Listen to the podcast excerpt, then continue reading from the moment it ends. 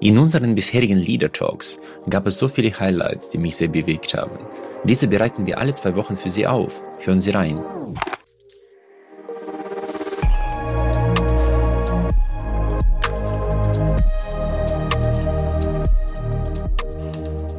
Und das war super interessant, mit der Perspektive der Fakten das Buch zu lesen und ich glaube, das ist wirklich insofern interessant. Für mich habe ich das Thema in so drei Teile aufgeteilt. Gibt es einen äh, Klimawandel, den auch von Menschen verursacht ist? Ich glaube, das kann man mit Ja beantworten. Das ist auch eine wissenschaftliche Erkenntnis, über die man nicht mehr diskutieren kann. Deswegen sind wir sofort in einer richtigen Ecke und werden nicht als Klimaleugner bezeichnet. Die andere Frage war, wie stark die Auswirkung vom Klimawandel ist. Und dritte Frage, die mich bewegt hat und die Sie auch bewegt, was tut man dagegen, um erfolgreich zu überleben, sagen wir? Ja, also äh, das ist ja äh, als als als Physiker, als Wissenschaftler äh, wäre es fatal zu sagen, es gibt keinen menschengemachten Klimawandel. Also da ist sich die Wissenschaft tatsächlich äh, einig. Da kommen auch äh, wichtige Erkenntnisse ähm, das steht auch im Buch eindeutig drin, dass ich natürlich kein Klimawandelleugner bin. Das ist ja ein Quatsch. Ähm, das, der Punkt ist natürlich, ähm, dass man in der wissenschaftlichen Welt schon auch sehr diskutiert, äh, wie stark die Auswirkungen sind. Äh, da gibt's unterschiedliche Szenarien. Da gibt's natürlich Wissenschaftlergruppen, die das Ganze äh, weniger dramatisch und andere sehr dramatisch sehen. Ähm, Nichtsdestotrotz, ich habe mich versucht in diesem Buch nicht damit aufzuhalten, zu sagen, so wird's kommen oder so wird's auf gar keinen Fall kommen. Ich habe eben gesagt, der Klimawandel wird ein Problem sein. Äh, das ist unstrittig. Aber da, wenn wir die CO2-Emissionen über die letzten 20, 30 Jahre sehen, da diese Emissionen immer weiter hochgehen, obwohl wir in den westlichen Industrieländern immer mehr Klimapolitik betreiben. Diese Zunahme hängt vor allem damit zusammen, dass in den Schwellenländern, in den aufkommenden Schwellenländern massiv Wohlstand erzeugt wird. Und die werden sich natürlich von unseren Verzichts- und äh, Reduktionsappellen nicht aufhalten lassen. Das heißt also, für mich ist es total illusorisch, ähm, diese Entwicklung aufhalten zu wollen, weil Klimaschutz ent funktioniert entweder global oder gar nicht. Ähm, und da ist die, die spannende Frage, wie können wir uns mit dieser veränderten Welt, wie können wir da zurechtkommen? Und da ist mein Credo, äh, das schließt sich auch so ein bisschen an Lomborg an, äh, es, es ist wahrscheinlich zielführender, sich an ein Unvermeidliches anzupassen, als zu versuchen, jeden Euro, jede Ressource, jede Energie darauf zu verwenden, äh, den Klimawandel aufhalten zu wollen. Mhm. Bin ich absolut bei Ihnen, was für mich auch sehr spannend war zu lesen, auch im Buch von Greta, dass sie eigentlich für ein Systemwechsel ist. Ja, sie will ja, dass man alles stürzt, was da ist. Ja, das ist äh, ziemlich, sagen wir, sozialistisch-kommunistisch geprägte Ansichten, die ziehen sich durch das gesamte Buch von ihr. Und was bei ihr sehr gut funktioniert, äh, sind die Themen, äh, dass der Klimawandel da ist. Das war von vielen Wissenschaftlern, Wissenschaftlern sehr gut dargelegt, sowie auch bei Ihnen.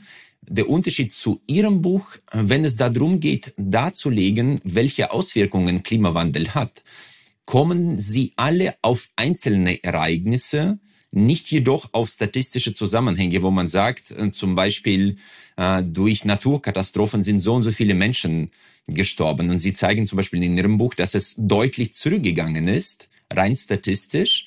Äh, bei ihr sind das immer einzelne Events, die hier rausgreift. Was äh, für mich dann wirklich gravierend war, es gibt dort, es ist ja eine Sammlung von Wissenschaftlern, die schreiben, es gibt eine Wissenschaftlerin, glaube ich, aus der Uni äh, von Bern. Ich habe sie angeschrieben, wo sie die Statistik für ihre Schaubilder hatte. Sie hat noch nicht geantwortet, weil für mich interessant war, die Hitzetote.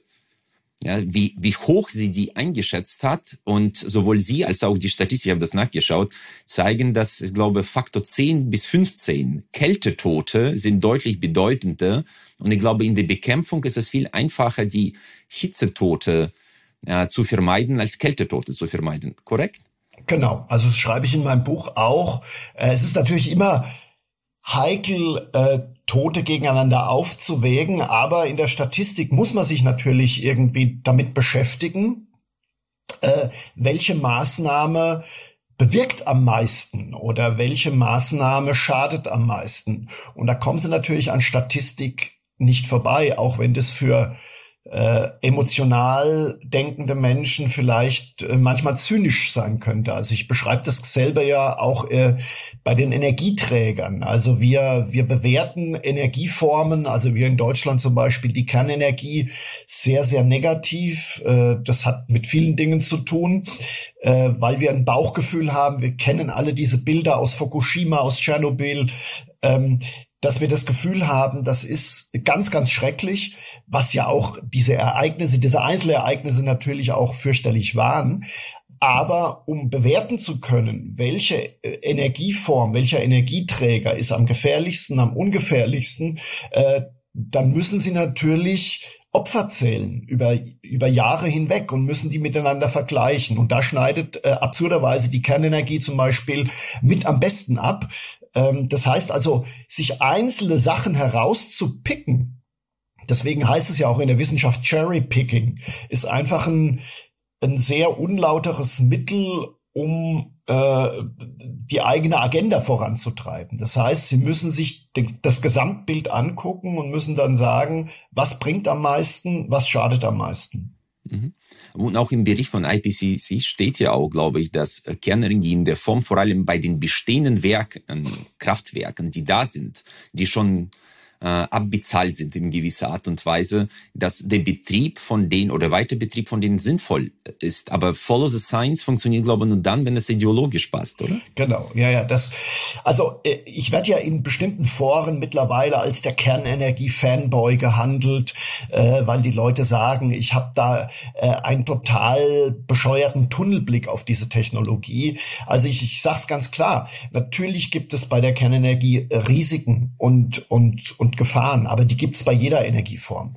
Ähm, und äh, wenn Sie eben, Sie haben es gesagt, der IPCC sagt ganz eindeutig, ohne Kernenergie ähm, werden wir CO2-Emissionen nicht massiv runterdrücken können, weil Kernenergie nun mal die einzige Energieform grundlastfähig ist, äh, die äh, nahezu CO2-frei äh, Strom produziert. Ich kann da ja auch nichts dagegen machen. Also äh, ich, ich habe auch im Buch geschrieben, wenn Sie Kernenergie nicht wollen, was ich teilweise verstehen kann, dann müssen sie an wind- und sonnenarmen Tagen äh, Kohlekraftwerke unter Volllast laufen lassen, was gerade was in Deutschland passiert. passiert. Genau. Ja. Wenn sie beides nicht wollen, brauchen sie Gaskraftwerke, was ja zurzeit auch ein bisschen schwierig ist. Das heißt also, äh, auch da ähm, äh, fehlt mir dieser, Na also das sind, da reagieren die Leute wahnsinnig naiv, weil sie sagen, der Klimawandel ist das größte Problem, aber wenn es da eine Methode gibt, äh, die das ein bisschen abmildern kann, sagen sie, ja, aber Kernenergie wollen wir auch nicht. Aber wie soll es denn sonst gehen? Hm. Ja, das ist ja das Thema, dass äh, etwas, was ideologisch nicht reinpasst, wird auch ideologisch abgelehnt. Und ich fand Ihre Aussage super spannend, wo Sie sagten, äh, die Menschen oder die Menschheit ist nicht daran gescheitert, dass sie zweifelte, die Menschen ist daran gescheitert, dass sie nichts in Frage gestellt hat, sondern fest daran glaubte. Oder so, so in etwa. Genau. Ne? Also der ganze Prozess der Wissenschaft äh, äh, basiert ja auf, äh, auf, auf, auf Zweifel. Also ich mache, was weiß ich, ein Experiment, äh, äh, da komme ich zu einer Erkenntnis, aber ich weiß ganz genau, dass diese Erkenntnis eigentlich immer nur vorläufig ist. Also Newton die Newtonschen Gesetze, die funktionieren, aber die funktionieren eben bei hohen Geschwindigkeiten eben nicht mehr. Da kommt die Relativitätstheorie rein. Ähm, auch die Relativitätstheorie funktioniert in, in bestimmten Bereichen nicht. Das heißt also, in der Wissenschaft irrt man sich quasi Stück für Stück nach oben. Man, wir wissen in 50 Jahren mit Sicherheit mehr, als wir jetzt wissen. Und wir wissen jetzt mehr, was wir vor 50 Jahren wissen, wussten. Das heißt also, das ist ein ergebnisoffener Prozess und genau so funktioniert Fortschritt. Sie haben vorhin äh, gesagt, dass, dass praktisch Greta Thunberg und alle ganz, ganz große Teile der, der Klimaaktivisten einen Systemsturz haben wollen. Also sie lehnen zum Beispiel den Kapitalismus ab oder die freie Marktwirtschaft. Und genau das ist auch so ein Punkt. Kapitalismus oder freie Marktwirtschaft ist deswegen so erfolgreich, weil es eine Methode von Trial and Error ist. Das heißt also, wenn irgendwas nicht funktioniert in der Wirtschaft, geht das Unternehmen pleite. Das heißt, es muss sich ständig was Neues ausdenken. Und deswegen ist der im Grunde genommen der Kapitalismus so eine Erfolgsgeschichte gewesen, weil man eben nicht planwirtschaftlich irgendwas beschlossen hat, dass man dann durchzieht, ideologisch, sondern weil man sich an der Realität orientieren muss. Ja, aber das war insofern sehr interessant, weil wenn man jetzt, äh, sagen wir, Kapitalismus stürzt, fordert und die, die machen fast schon eine Anleitung dazu. Man sagt, man muss dreieinhalb Prozent der der Bevölkerung mobilisieren in einem Land, um einen äh, Regierungssturz und Systemsturz herbeizuführen. So schreiben die auch in dem Buch. Das ist aber jetzt okay aus der Perspektive des äh, Aktivismus. Was für mich interessant war, wofür plädieren Sie denn dann? Weil was ich jetzt äh, aufgegriffen habe, ich habe einfach angeschaut, was in DDR versus BRD an CO2 ausgestoßen wurde. Und man muss ja wissen, dass in DDR zum Beispiel Umweltministerium 15 Jahre früher gegründet wurde als in BRD, ja, zu dem damaligen Zeitpunkt. Im, und im Jahr 1990 haben sie, glaube ich, 70 Prozent mehr CO2 pro Kopf, Kopf ausgestoßen und dreimal so viel, wenn man das prozentual zu BIP anschaut, das heißt, im Sozialismus war die Umweltperformance viel, viel schlimmer. Und ich glaube, in Ihrem Buch haben Sie auch diese genau. Vergleiche durchgezogen. Wie, wie war es bei Ihnen? Genau, also es, ist, es sind etwa gleiche Zahlen. Also ich zeige eben prinzipiell auf, wenn man sich anguckt, ähm, wie ist ähm, der Umweltindex, also der sowas aussagt von, äh, wie viel Umweltschutz betreiben wir, wie rein sind unsere Flüsse, wie sauber ist, äh, ist unsere Luft. Wenn man sich diese Zahlen anguckt und dann vergleicht mit dem jeweiligen Land, ähm, mit der mit dem Grad der wirtschaftlichen Freiheit, also dem Grad, der, wie hoch ist der, wie kapitalistisch ist dieses jeweilige Land, dann gibt es eine eindeutige Korrelation. Je kapitalistischer eine Volkswirtschaft ist, umso besser sind die Umweltbedingungen. Äh, und das ist jetzt, da könnte man sagen, das ist eine Korrelation, keine Kausalität. Ja, aber äh, es ist natürlich auch plausibel, weil je reicher ein Land ist, äh, je wohlhabender ich werde als, als im Durchschnitt, und das zeigt der Kapitalismus auch, dass Kapitalismus natürlich Wohlstand schafft, nicht nur für die Superreichen, sondern eben auch die Armut, äh, die ärmsten Leute äh, in die Mittelschicht bringt. Wenn ich wohlhabender werde, wenn ich auf einmal eine Zukunft habe, wenn ich sehe, dass meine Kinder nicht sterben müssen, sondern zum ersten Mal ich die Perspektive habe, ich kann die in die Schule, zur Universität schicken, dann kümmere ich mich natürlich um meine Umwelt herum. Also wenn ich nicht, wenn ich nicht weiß, ob ich das nächste Jahr überleben werde, dann ist es mir natürlich vollkommen egal, ob der Fluss von mir verdreckt ist. Aber je reicher und wohlhabender die Menschen werden, umso mehr äh, Energie stecken sie auch in den Schutz ihrer Umwelt. Und äh, Hebert, ich glaube, dass die, der Betrag, äh, was man unter Reich versteht, wo diese Korrelation oder Kausalität positiv auswirkt, ist gar nicht so hoch. Ich glaube, genau. dass das Der durchschnittliche Einkommen etwa bei bei dem Durchschnittseinkommen von 10.000 Dollar im Jahr, was jetzt im Jahr im Jahr genau. Ab dann es gibt eine, eine ganz eine Studie, die schon 20 Jahre alt äh, wurde von einem äh, Ökonomenteam mal äh, erstellt.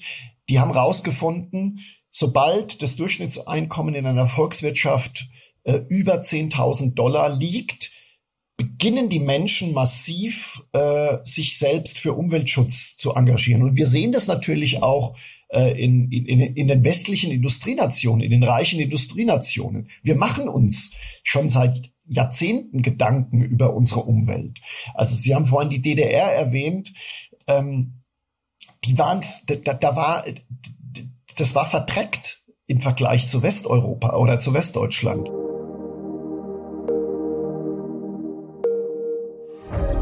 Da Sie diese Impulse bis zum Ende gehört haben, kann ich Ihnen auch den gesamten Leader Talk empfehlen.